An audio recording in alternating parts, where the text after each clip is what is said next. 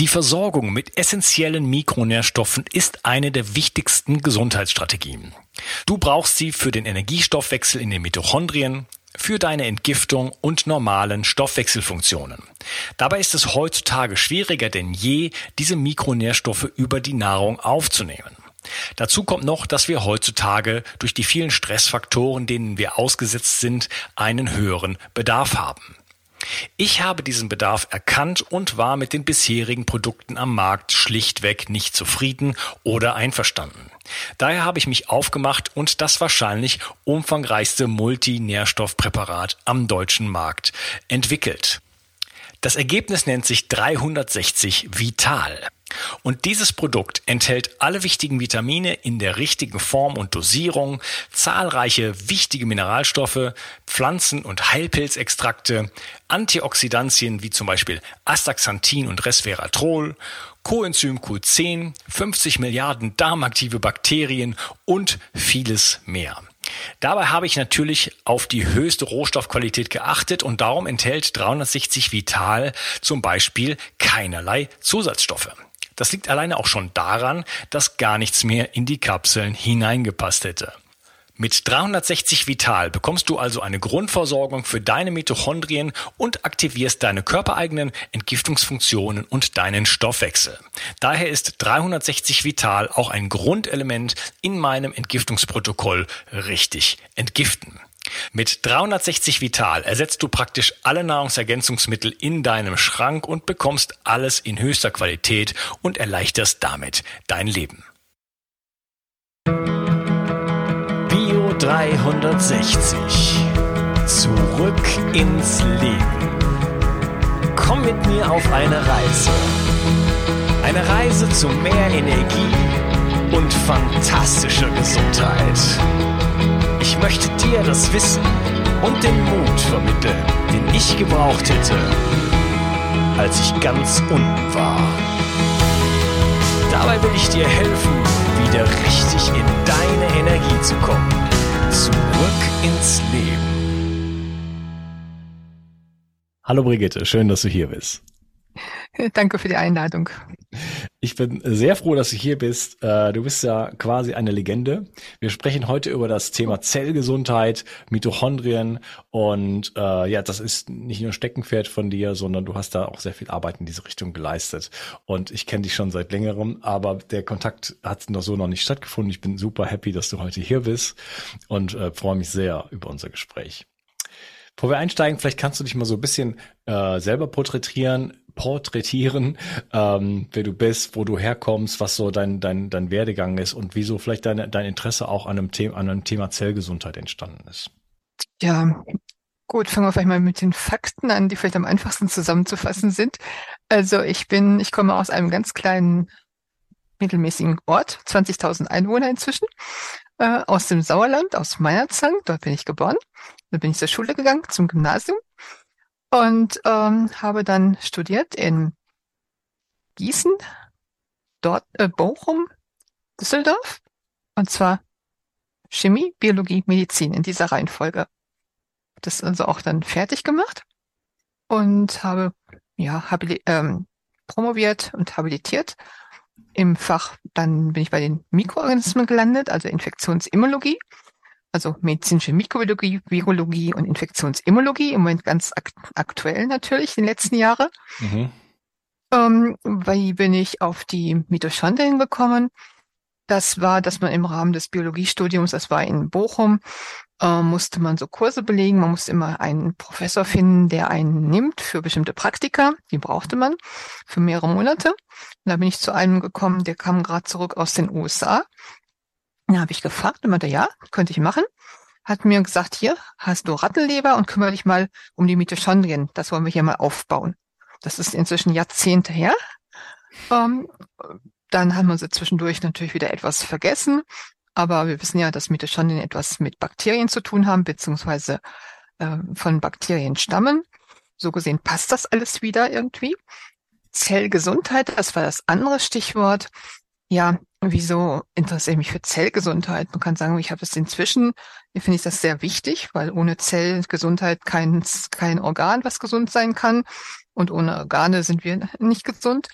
Ähm, ich kann aber vielleicht sagen, zurück ist, ähm, mein Vater hat mich sehr frühzeitig gezeigt, wie toll es ist, mit Kräutern umzugehen. Wir haben Heublumen gesammelt und Bäder gemacht, getrocknet, Brennnesseltee gemacht. Also ich bin eigentlich aufgewachsen, bevor ich natürlich studiert habe, aufgewachsen mit, äh, ja, mit Künstler, äh, mit, also mit diesen Büchern, mit Kräutern, mit, äh, also diese mit, mit, mit der Natur ganz eigentlich einfach so gut. Wie gesagt, dann kommt die im Studium natürlich die nackte Wissenschaft, aber trotzdem habe ich das nie vergessen und habe gesagt, gut, das muss man irgendwie verbinden wieder. Ja, sehr spannend. Wenn wir über Mitochondrien und Zellgesundheit sprechen, dann reden wir über relativ kleine Biester, ja. ähm, bakteriellen Ursprungs. Und das ist ja schon ein relativ myopischer Blick. Jetzt haben wir ja ganz viele von denen. Und stellt sich gerade so mir so ein bisschen die Frage, du sagst, ja, ich bin aber auch mit der Natur aufgewachsen, Kräuter waren interessant. Wie sinnvoll ist das so, den Blick auf das Kleine zu werfen? Wir haben ja in der in der in der, ähm, äh, in der akademischen Welt auch ein bisschen das Problem, dass die Menschen sich nur noch ganz kleine Teilbereiche anschauen und dann dann hinterher kommen dann wieder Teilbereiche und es wird immer zerfaserter, zersplitterter, ähm, was sicherlich auch eine, eine, eine Berechtigung hat, wenn man nicht den großen Blick vielleicht verliert. Ist das äh, wo, wo, wo positionierst du dich da? So, wie, wie, sinnvoll ist es, so reinzuzoomen und äh, wie, wie sinnvoll ist es oder wie wichtig ist es dabei auch immer wieder rauszuzoomen? Ja, das ist ein ganz wichtiger Punkt. Es ist beides wichtig, reinzuzoomen und wieder rauszuzoomen. Ähm, da muss man sagen, ich, gut, ich hatte vielleicht zuerst diesen großen Blick von meinem Vater, der sagt, die Natur, die Kräuter, das gehört alles zusammen, die Vögel, wenn sie, wenn sie zwitschern, das erfreut ein. All, all diese Sachen. Ähm, dann kam ähm, sicherlich sehr viele Jahre, wo ich ähm, richtige Grundlagenforschung gemacht habe. Und da zoomt man komplett rein. Da geht man auf kleinste Enzyme, äh, die irgendwo noch verändert werden. Also da guckt man eigentlich gar nicht an das Große, sondern wirklich nur an die ganz kleinen Sachen, an mechanistischen Sachen. Ähm, so, dann Warum das so ist, kann ich Ihnen kann ich jetzt nicht unbedingt ähm, sagen, aber ich habe immer in dem ähm, Gebäude, wo ich war, also im Medizingebäude oder in der, in der Universität, immer geguckt, was gibt es sonst noch. Also mich hat immer noch andere Sachen interessiert, also über den Tellerrand hinweg. Habe dann schon sehr frühzeitig viele Sachen gemacht mit anderen Abteilungen zusammen. Also immer gesagt, ich arbeite zwar mit meinen Bakterien, mit meinen Toxinen, mit ganz kleinen äh, Veränderungen, aber trotzdem interessieren mich auch ein bisschen andere Sachen. Was, wie kann das irgendwie zusammenhängen? So.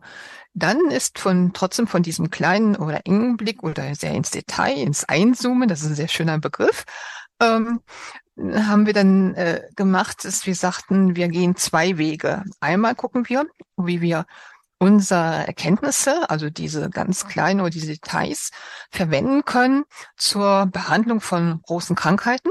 Also können wir vielleicht das irgendwo anwenden. Und auf der anderen Seite aber auch mit sehr vielen Klinikern zusammengearbeitet und haben gesagt, welches Krankheitsbild können wir vielleicht bearbeiten, äh, sagen wir, von der Krankheit, äh, haben wir da irgendetwas, was wir verwenden können und dann wieder zurück. Und so haben wir uns sehr frühzeitig im, in, ähm, konzentriert auf die Allergie, also Bäcker, Asthma, also die ganzen Allergieformen, auch andere Allergien äh, sind da auch gekommen auf die Parasiteninfektion, haben sehr viel mit Afrika oder mit afrikanischen Gruppen zusammengearbeitet. Das hat ja auch wieder etwas damit zu tun. Dann war ein großes Thema natürlich die, äh, die Infektionskrankheiten. Das war einmal auch Richtung Allergie oder äh, Autoimmunerkrankungen, die atopische Dermatitis. Das hat etwas mit Staphylokokken zu tun. Äh, und mit Toxinen, da kann man erstmal wieder von Großen gucken, ins Kleine reinzoomen, gucken, woran liegt es denn, dass, dass diese Personen äh, so leiden? Kann ich da vielleicht auch etwas helfen? Dann waren es auch wieder die ähm, die respiratorischen Syncytial-Virus, was jetzt in diesem Herbst extrem ähm, auf einmal wieder Aufmerksamkeit erregt hatte. Das hat sich vor Jahrzehnte keiner für interessiert. Wir waren dann eigentlich eher so eine Gruppe, naja, schön, dass ihr euch äh, damit äh, beschäftigt, aber interessieren tut's ja die wenigsten. Gut, die Kinderärzte, klar, die haben sich immer dafür interessiert. Und dann aber auch wieder die in der Transplantationsimmunologie, äh, weil die Älteren oder die Transplantierten dann auch sehr, ger sehr gerne RSV bekommen hatten. Also Pneumonien, dann sind wir schon sehr frühzeitig auch aufs Mikrobiom gegangen. Damals hieß es noch nicht so äh, Mikrobiom, sondern wir haben gesagt, wir müssen das alles zusammen sehen. Also nicht nur äh, das einzelne Bakterium mit unserer Zelle, sondern die Bakterien mit Bakterien zusammen. Also was ist drumherum und wie verändern die wieder das Zusammenleben mit unseren Zellen? Also wir haben das schon immer wieder, ähm, was du sehr schön sagst, eingezoomt und dann wieder zurückgezoomt oder wieder drück war. Und dadurch meine ich jedenfalls, äh, dass ich da schon den Blick bekommen habe, dass ich zwar sehr ins Detail gehen kann, also das alles verstehe, aber auch immer versuche, den Überblick nicht zu verlieren und zu sagen, wo passt das rein? Und da sind eigentlich die Mitochondrien sehr ideal, weil sie sind zwar winzige Organellen, aber sie haben mit unwahrscheinlich viel Sachen zu tun. Und das ist auch das Problem, warum sich viele damit lange nicht beschäftigt haben. Weil es ist nicht so einfach, einen Marker zu sagen, sagen, ich habe wie ein Fettwert und dann habe ich die und die Krankheit und gebe die und die Medikamente. Das ist eben bei den Mitochondrien, weil die eben ähm, Powermoleküle sind, ja, aber wenn man wieder äh, das Ganze sieht, in ganz vielen Krankheiten reinschauen, also verantwortlich sind. Also sie sind für die Zellgesundheit verantwortlich. Die Zellgesundheit spielt eine Rolle beim Immunsystem, was natürlich wie unser Alter bestimmt, bei unseren Organen. Also das so gesehen passen die die Mitochondrien da rein. Ja, genau. Die, die, die müssen natürlich gut versorgt werden, die müssen gesund sein, die können aber ja. auch ja selber auch schädigend wirken auf die Zelle wieder. Das ist ja immer so alles nicht so ganz so einfach. Und deswegen Nein. ist das so eine, auch so ein bisschen so eine Henne-Ei-Situation ist, müssen wir alles für das, für das Mitochondrium tun, damit es dem Mensch, dem Organ, dem Mensch gut geht, oder müssen wir alles für den Mensch tun, damit es den Mitochondrien gut geht, oder? Man kann es, glaube ich, aus beiden Richtungen auch gleichzeitig betrachten. Ja, sollte man auch einmal betrachten, das ist, das ist richtig. Und nun bewundere ich immer Personen, die so ganz klar sagen, so ist es, ja. Da sage ich, mein Gott, äh, wie schlau sind die und wie dumm bin ich, ja. Ähm, weil man immer schauen muss, ähm, also wenn ich etwas, es hat immer etwas Positives und etwas Negatives. Oder man kann auch sagen, der tolle Wort, äh, Wort Hormesis oder das, äh, die Dosis macht das Gift, ja. Also es kann etwas, was in der einen Situation gut ist, kann in anderen Situationen schlecht sein. Und das muss ich halt be ja, beachten. Ja. Ja, wir wollen reinzoomen, aber immer auch mal wieder raus und fangen jetzt einfach mal an. Ähm, ja, was, welche Bedeutung haben denn die Mitochondrien? Vielleicht nochmal, ich habe, ich, ich, will mal kurz vorausschieben, ich habe schon zu dem Thema schon einiges gemacht. Das ist auch nicht ganz neu. Nichtsdestotrotz äh, ist das ein so elementares Thema und dass ich, da möchte ich mit dir jetzt dann doch auch nochmal vorne anfangen und den Blick nochmal ganz neu wirklich darauf, darauf richten. Also welche Bedeutung, war es schon Energieproduktion natürlich ähm, angesprochen, haben die Mitochondrien und warum muss uns das eigentlich interessieren? Gut. Also ähm, jeder sagt es natürlich mit etwas anderen Worten und wenn ich auf verschiedene andere Leuten zuhöre, kommt immer manchmal so ein Aha-Erlebnis, dass man irgendetwas, also das heißt, wenn jetzt sehr viele Leute schon darüber gesprochen haben, ähm, kriegt man wahrscheinlich immer noch wieder mit und sagt, aha, das wusste ich noch nicht. Oder wenn man es nochmal gehört hat, ist ja auch nicht so schlimm. Gut, warum sind Mitochondrien so wichtig? Eigentlich ganz einfach. Ohne Mitochondrien sind wir tot. Also so gesehen haben sie eine Wichtigkeit. Sie haben, das wurde als erstes entdeckt, dass sie uns hauptsächlich für unsere Energiegewinnung zuständig sind. Ohne die schaffen wir es nicht. Das ist ein sehr wichtiger Punkt, aber das ist in, äh, das wissen wir inzwischen, das ist gar nicht mehr, äh, das ist ja ganz wichtiger Punkt, aber nicht der alleinige Punkt. Mhm. Sie produzieren äh, Moleküle, also sie machen ganz, ganz viel. Sie regulieren, sie kommunizieren ja mit unserem Zellkern, also sie sind ja sozusagen in der Zelle bisschen aut autark, also nicht ganz mehr. Sie waren mal früher autark. Äh, es sind viele Informationen jetzt in den Zellkern gewandert, aber sie müssen immer wieder abgleichen mit dem Zellkern, kommunizieren. Äh, was machst, mach ich, was machst du oder mir geht's schlecht, also musst du das machen. Ähm, das heißt also, das kommunizieren sie auch und sagen immer, was auch gemacht werden, wer, werden muss. Das klingt ja schon fast nach einer Intelligenz. Ja, könnte man so, so, so sagen. Das ist, ist richtig, ja. ja. Das kann ja nicht sein, ja. dass nur wegen irgendwelcher Gradienten, Gefällen und irgendwie alles zufällig in der Gegend rumfliegt äh, und schwabbelt und da Informationen ausgetauscht werden, like E-Mail, ich brauche das, kannst du bitte das übernehmen? Das klingt für mich nach einem, nach etwas, was zusammenarbeitet und nicht gegeneinander. Ja, ja, das gibt es viele Punkte, wo ich auch sage, gut, es funktioniert so und ich weiß wirklich nicht warum. Wer bestimmt das, wer macht das? Dann kommen wir aber jetzt in philosophische Themen rein. Ähm, äh, das sollte man sich zwischendurch vielleicht schon mal klar werden, dass, wie wenig wir wissen Ähm, jedenfalls wird mir das immer klar. Aber versuchen wir mal das, was wir wissen, gut anzubringen. Äh, das ist ja auch schon mal ein Punkt. Ähm, ja, mit dieser Kommunikation, da gibt es auch ein paar, wenn man so guckt, so sehr gute ähm, Leute, die in der Vergangenheit wirklich gute Arbeiten gemacht haben. Es ist überhaupt sehr viel gute Sachen gemacht worden, die dann aber nicht so ähm, erkannt werden, ja, oder irgendwo in der ja, irgendwo schlummern und man muss es eigentlich nur, er nur erkennen, dass sie da sind und dann verwerten natürlich, dann, dann einsetzen.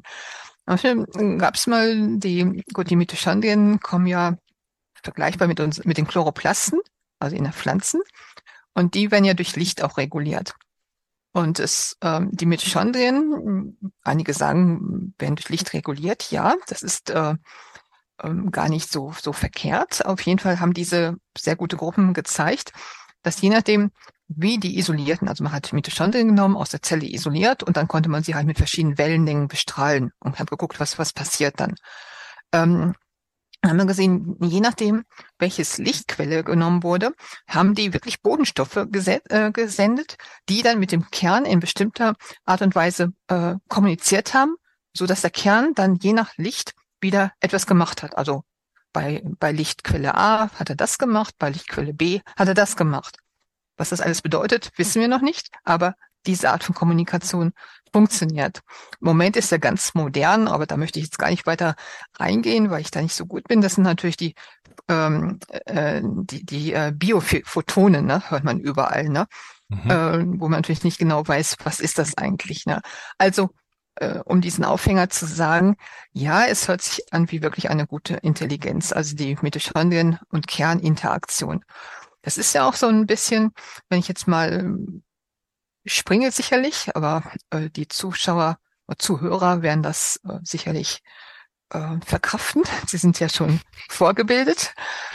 Ähm, wir haben ja verschiedene Mitochondrien-Haplotypen. Also Haplotypen heißt wir, das heißt, der, wir haben es gelernt, erstmal so, dass wir von der äh, Mitochondrialen von Mito-Eve abstammen, also von einer Eva. Äh, also die Mitochondrien werden nur von der Mutter vererbt nicht vom Vater. Wenn jetzt mal das aus Versehen mal passiert, okay, es gibt nichts, was es nicht gibt, aber im Prinzip ist es so, dass wirklich die Mitochondrien von der Mutter vererbt werden an die Kinder. Und diese kommen ja sozusagen von irgendeiner Ursprungsmutter, irgendwann früher zurück, ja. Die nennt man eben sozusagen die mitochondriale Eve, also die, die, die Eva, also die Mutter der mhm. aller Mitochondrien. So. Und äh, diese, wenn Sie, äh, wenn man sich anschaut, wie die äh, Weltbevölkerung, wie die Wanderung auch ist, dann sieht man ja, dass wahrscheinlich wir unser Ursprung haben in Afrika. Ob das jetzt Kenia ist oder Tansania, in diesen Streit möchte ich mich gar nicht einmischen. Wenn Sie in Tansania sind, sagen Sie, Tansania ist der Ursprung. Wenn Sie in Kenia sind, sagen Sie, es ist Kenia. Äh, wo auch immer. Irgendwo dort auf jeden Fall. So.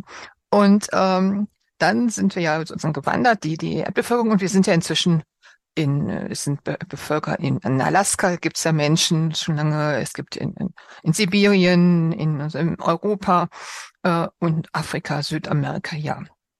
So. Ich will aber darauf auf die Mitochondrien, die haben sich auch verändert. Zwar können sie mich, können, kann man feststellen, ob man von der afrikanischen Linie abstammt, ob man von der europäischen eher abstammt, auch von der südamerikanischen weil das sind diese Haplotypen. Das heißt, die Mitochondrien haben sich ein bisschen angepasst. Und zwar warum? Ähm, die, ähm, jetzt will ich nicht zu sehr in die Vorlesung gehen und zu Detail, also äh, sie haben bestimmte Eigenschaften, dass sie auch Wärme produzieren können. Und äh, diese Art von Wärme und Fettverbrennung ist auch so ein bisschen abhängig, wie die Mitochondrien aufgebaut sind, ja, von, also von ihren mitochondrialen Genen. Und das kann man analysieren. Nehmen wir mal als Spiel. Ich hatte sehr viele ähm, afrikanische Doktoranden, also auch Doktoranden aus Afrika. Den ersten, den ich hatte, äh, der kam aus Kenia und der kam im Januar zu uns. Und das war aber schon etwas länger her. Da war es hier in Deutschland minus, wirklich minus 20 Grad was in dem Winter oder minus 18 Grad, jedenfalls kalt. Habe ich ihm schon gesagt, er soll schon seinen Wintermantel mitbringen. Er kommt aber vom Äquator und da war sein Wintermantel war eigentlich ein Sommermantel. So, wir haben ihn dann hier ähm, eingekleidet mit dicker Mütze, Pullover, was wir so, so organisieren konnten. Und äh, wir haben ihn also auch zur Sparkasse begleitet. Er musste ja dann, äh, weil er mehrere Monate blei bleiben wollte, äh, so ein Konto eröffnen. Sagen wir, so wie der vermummt ist, können wir ihn in keine Sparkasse reinlassen. ähm, also, ähm, also das haben wir alles um ihn gekümmert und äh, hat immer gesagt, ich sterbe vor Kälte, ich sterbe vor Kälte. Wir haben alles warm gemacht. So, er blieb ja paar Monate und das war also in Magdeburg. Und im Sommer, wo es in Magdeburg ist es auch ziemlich heiß, feucht, wo es dann auch. Und da sagt er jetzt, ich sterbe vor Wärme, ich sterbe vor Hitze. Ja? Er war also wirklich am Äquator gewohnt, so 28 Grad oder so etwas ähm, angenehme Luftfeuchtigkeit. Ich habe ihn dann mal dort besucht. Das heißt aber, äh, diese Personen haben auch Mitochondrien, die können mit bestimmten ähm, ja, Konstellationen nicht so gut auskommen. Während Personen, die in den nördlichen Ländern wohnen, also Alaska, Sibirien, die äh, können sehr gut Wärme produzieren. Das sind die Mitochondrien sind ganz anders aufgebaut. Ähm, gut, aber dieser Verlust natürlich, klar, wenn ich, wenn ich von Energie Wärme produziere, kriege ich nicht so viel Fett. Aber das können die ja wieder kompensieren, indem sie ja ähm, Fisch essen. Ja, also das hat sich so alles angegliedert. So, und wenn man jetzt natürlich ähm, mit einem bestimmten Haplotyp vielleicht das Falsche ist, da wird zumindest eine sehr interessante Forschungsrichtung schon etwas länger ist, ist, ähm, wie muss ich mich vielleicht mit bestimmten Mitochondrien-Typen verhalten, damit ich gesund bleibe. Ja, also das ist mal so ein Ausflug in die Haplotypen, dass also Mitochondrien auch nicht ganz so simpel sind, kann man jetzt vielleicht sagen, sind intelligente Wesen. Ne? Ja, also da gibt es schon mal verschiedene, ähm, verschiedene. Ich, ich schaue gerade, ich habe nämlich, äh, ich bin einer der bestgetesteten Menschen Deutschlands wahrscheinlich. Ich habe kaum etwas, was ich noch nicht gemacht habe und schaue gerade bei mir hier rein bei 23andMe, weil da steht das drin was ich nur gemacht habe, um damit den Intelligence zu machen. Aber ähm, hier steht, mein Haplotyp ist TF, nee, T2F1. Sagt dir das was? Ähm, ja, T2F1, das ist, äh, müsste ich aber jetzt selbst gucken, wo der ja, hingehört. Also auf, der, auf der Karte gehört ja. der hier schwerstens so Richtung, ich würde jetzt mal sagen, irgendwo da äh, Syrien oder so. Ja, ja, das könnte hinkommen, ja. Stimmt das?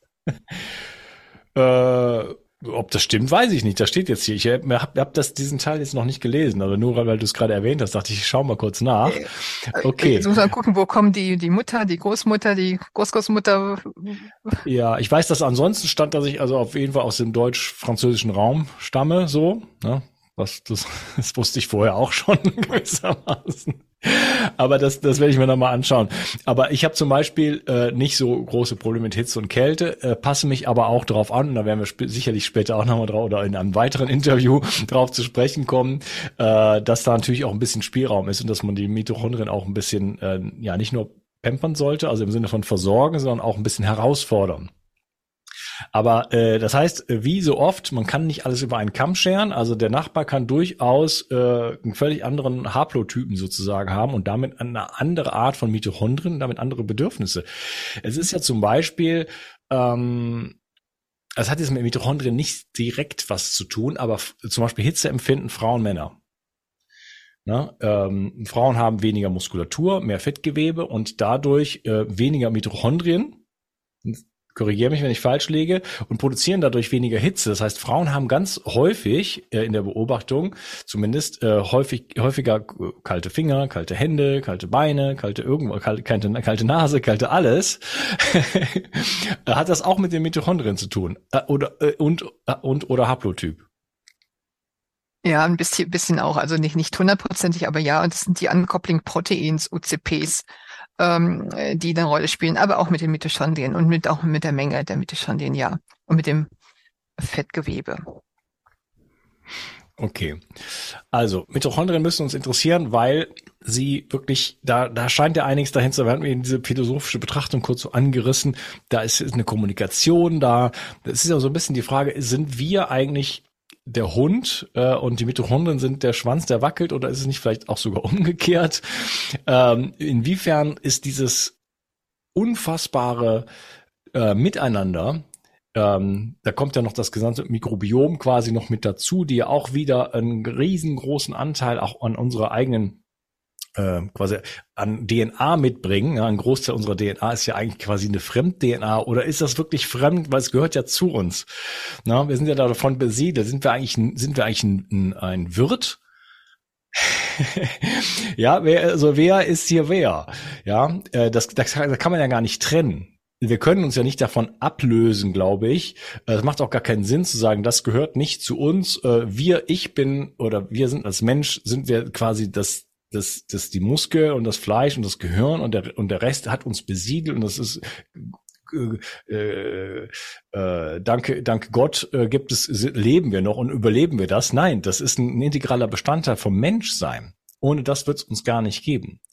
Und deswegen hat das nicht, ist der myopische Blick interessant, aber natürlich hat das auch komplette Auswirkungen auf das, das dieses Miteinander, das, das man sagt immer oft Milieu, aber da ist ja, da steckt ja noch viel mehr dahinter. Aber dass dieses Miteinander, die Kommunikation auch, dass die Kommunikation überhaupt stattfinden kann, dass das natürlich ganz viel auch mit dem Menschen dann macht.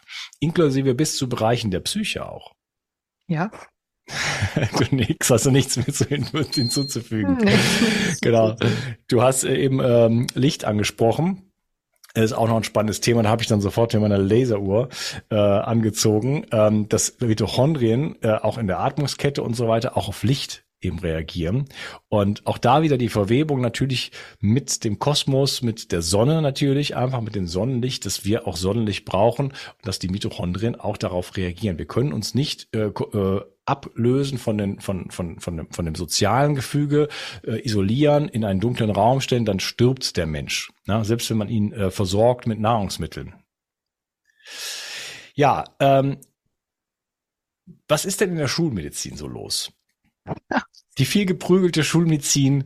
Aber wir dürfen trotzdem mal draufschauen. Also wenn ich zum Arzt gehe oder wenn ich, wenn ich, sagen wir mal, ich gehe jetzt zur Uni und ich möchte Medizin studieren, ich hab, bin ein junger, ein junger Mann und ich denke, oder Frau, und ich denke mir jetzt, äh, so, ich möchte den Menschen da draußen helfen. Ähm, und so, was lerne ich über die Mitochondrien an der Uni und was setze ich an Wissen davon am Patienten direkt dann ein? Gut, fange ich mal mit einem ganz kurzen Einwurf ein. Und zwar habe ich gestern hm, erst um 20 Uhr, ganz kurz vor den Nachrichten, erst erfahren, dass um 22 Uhr 50 im ARD sozusagen ein Bericht über Report über Mitochondrien kommt. Ich habe mir wow. das, äh, ich habe mir das angeschaut. Gut, das war jetzt äh, nicht so intensiv, wie wir das jetzt jetzt hier machen, äh, aber immerhin, es war äh, auch äh, von der Charité her, dass Mitochondrien gibt, dass sie wichtig sind und äh, da wurde eher jetzt gesagt, man müsste das Fasten eine sehr gute Methode ist, die fit zu halten. Und haben so ein bisschen am Rand erklärt, warum. Ähm, und dass man jetzt äh, doch in die Richtung geht, dass die Mitochondrien ähm, doch unsere Psyche äh, beeinflussen. Also nicht Psyche den Körper, sondern Mitochondrien sozusagen auch den die, die Psyche. Das war also so, war jetzt nicht so, so intensiv, aber diesem auch, dass man ein bisschen Sport machen sollte und zu viel Sport eben auch schädlich ist. Aber immerhin äh, war das gestern in, in den Report und ähm, mit, ähm, ja, von der Charité mit äh, auch ein bisschen begleitet. Ja, wenn man Medizinstudent Student ist, wird man erstmal die Mitochondrien hassen, weil sie zum Fachgebiet der Biochemie gehören. Und das muss man gehört zu den prüf prüfungsrelevanten Fragestellungen. Und da weiß ich jetzt aus äh, jetziger Erfahrung, dass das die meisten Medizin, meisten Medizinstudenten, ich sage nicht alle, ähm, ganz gerne gar nicht lernen und sagen, ach, das brauche ich nicht, äh, lassen es sein und sagen so Mut zur Lücke. Die paar Fragen, die ich jetzt über die Mitochondrien nicht beantworte, stören nicht. Trotzdem kriege ich mein Examen und, und so weiter. Mhm. Ähm, so, das ist vielleicht auch, weil es ähm, in, die, in das ähm, Vorfüß, also Vorklinik ist, unterschiedliche Gründe wollen wir jetzt gar nicht er, erörtern. So, ähm, was dann die Mitochondrien machen, kriegen eigentlich äh, die meisten nicht mit. Ich bin ja an der Uni und versuche sie auch immer reinzubringen. Sie werden äh, immer so in Richtung Forschung abgetan. So Forschung ist schön und gut aber für die Klinik interessieren sie uns noch nicht. Und das finde ich immer ein bisschen schade. Ich versuche das immer etwas zu ändern. Um, ähm, aber ich glaube jetzt, dass Ärzte, die jetzt äh, schon länger dabei sind, ähm, dass die jetzt doch immer mehr erkennen, dass äh, es eben nicht nur äh, die normalen Teste sind, die man macht, nicht nur die normalen Medikamente, sondern dass man auch in diese Richtung gehen sollte, dass man sonst sollte, wie mache ich eine Zellgesundheit und wie kann ich dann den ganzen Körper fit halten, sozusagen auch gestern die Sendung.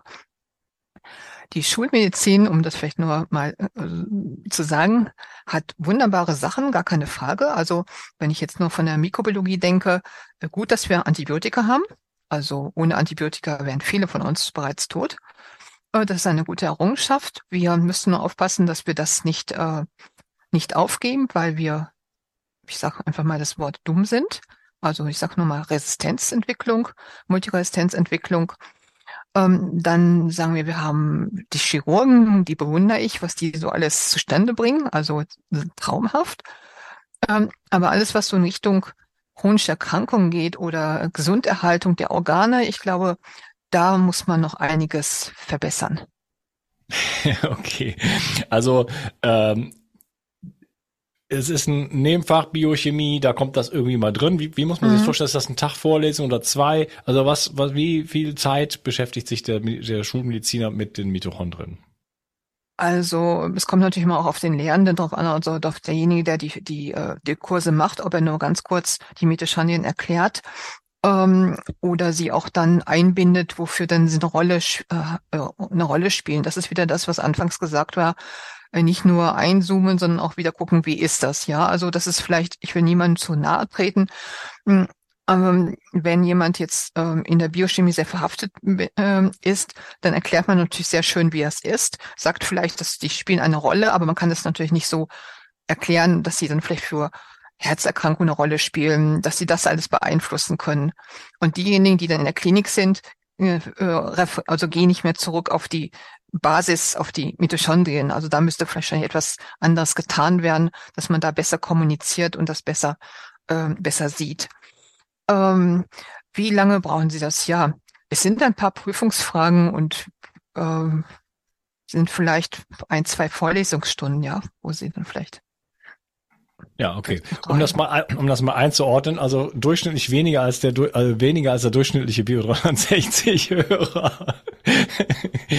also, ja, es ist ja, es ist ja wichtig. Und dann, äh, es gibt ja auch einen Bereich, da kann man ja nicht sagen, das ist nur Forschung, das hat irgendwie mit dem realen Menschen nichts zu tun. Da wird dann zum Beispiel ähm, Ciprofloxacin verschrieben, so, und dann äh, können die Leute dann Jahrzehnte gucken, wie sie wieder äh, in die Gänge kommen danach. Habe ich also hier Fälle in meiner Community.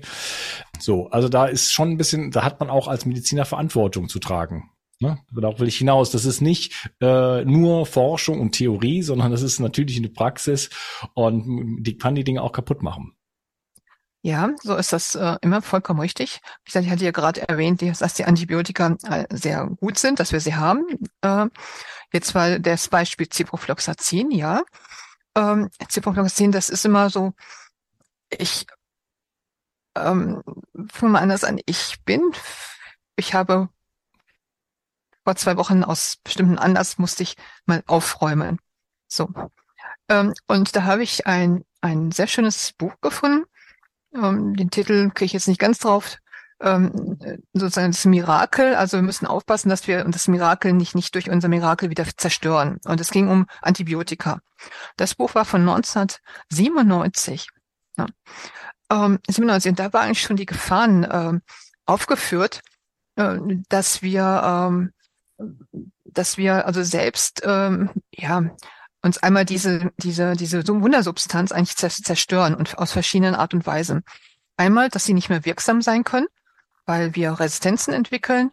Äh, das ist, weil wir die Antibiotika in die Landwirtschaft reinbringen. Auch damit haben wir uns, auch ich auch, ähm, ja, doch ziemlich lange äh, beschäftigt. Wir haben auch DFG äh, ähm, äh, also DFG-Forschungsprojekt, auch in Afrika und hier äh, zu gucken, wie ist die, wie ist die, die, der Einsatz von Antibiotika in der Landwirtschaft und was kann das für uns bedeuten?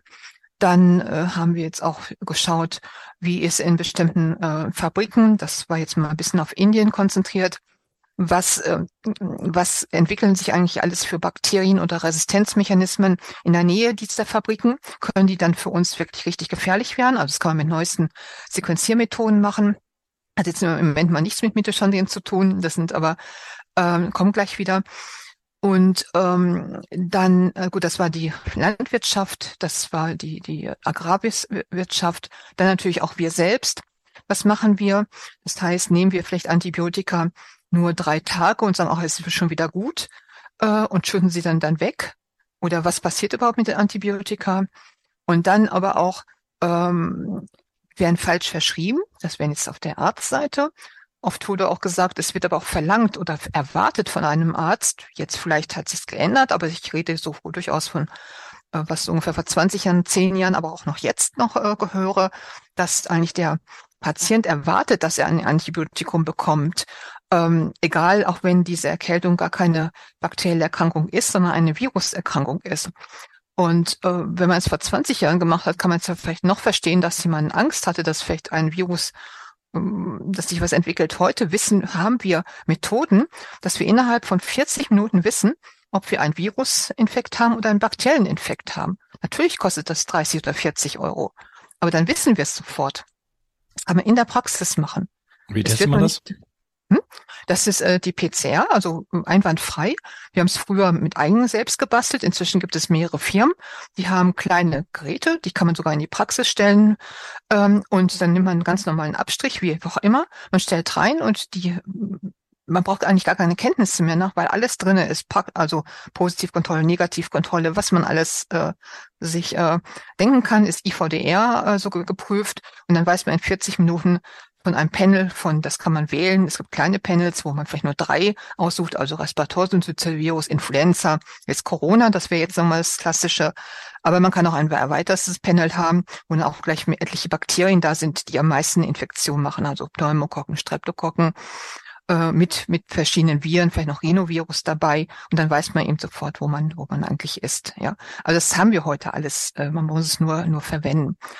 Ähm, so, und dann ist, ähm, dann kommt halt so etwas wie Ciprofloxacin, ähm, das massenhaft verschrieben wurde, ja, einfach aber auch, naja, jeder kleine Harnwegsinfekt. Das ist die Frage, wo es verschrieben werden muss, haben wir keine Probleme mit. Aber muss das immer irgendwie gleich verschrieben werden, ja? Ja, also da sicherlich nicht, wenn ich das schon mal sagen darf. Ähm, mir sind äh, auch wirklich äh, Fälle direkt bekannt, äh, wo es ganz mhm. sicher nicht verschrieben werden musste und wo danach quasi äh, Jahre der chronischen Müdigkeit gefolgt sind mhm. äh, bei jungen Menschen und so weiter. Also das ist schon schon eine Sache. Und natürlich gibt es ganz viele andere Wege. Harnwegsinfektion zum Beispiel kann man äh, wurde früher Methylenblau eingesetzt. Ja. Ja, gut, Methylenblau ist auch nicht so ganz äh, ähm, harmlos, aber es gibt mehrere Möglichkeiten, wie man es machen kann, ja.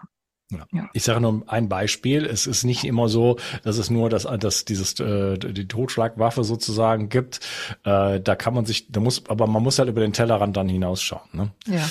Gut, ich würde sagen, wir machen an der Stelle mal eine ähm, kleine Pause und sprechen auf jeden Fall im nächsten Teil mal darum, was brauchen denn die Mitochondrien, damit sie auch wirklich gedeihen. Ich freue mich schon drauf. Bis gleich. Tschüss. Die Mitochondrien sind die Kraftwerke deiner Zellen. An ihnen hängt nicht nur dein Energieniveau, sondern auch deine gesamte Gesundheit. Nur gesunde und energiegeladene Zellen sorgen für einen gesunden Stoffwechsel Hormonhaushalt und eine Regeneration auf tiefster Ebene. Damit all das richtig funktioniert, wollen die Mitochondrien auch richtig versorgt sein. Das von mir inspirierte Produkt 360 Energy ist die vermutlich innovativste Mitochondrienformel, die es bisher weltweit gibt. Es beinhaltet wirklich alles, was deine Zellen brauchen, um optimal zu funktionieren. 360 Energy ist sogar mitotrop. Das heißt, es kann die Produktion neuer Mitochondrien anregen, deren Funktion verbessern und ebenso bei der Regeneration der Mitochondrien helfen. Du bekommst also mehr Energie, eine verbesserte Konzentration und unterstützt dein Gedächtnis. Denn deine Gehirnzellen brauchen besonders viel Energie. Mit 360 Energy bekommst du garantiert die höchste Wirksamkeit und Qualität ohne schädliche Zusatzstoffe. Hol dir jetzt die innovativste Energieformel ever. Den Link findest du in der Beschreibung oder in den Empfehlungen auf meiner Seite. Bio 360 Zurück ins Leben. Komm mit mir auf eine Reise. Eine Reise zu mehr Energie und fantastischer Gesundheit. Ich möchte dir das Wissen und den Mut vermitteln, den ich gebraucht hätte, als ich ganz unten war. Dabei will ich dir helfen, wieder richtig in deine Energie zu kommen. Zurück ins Leben.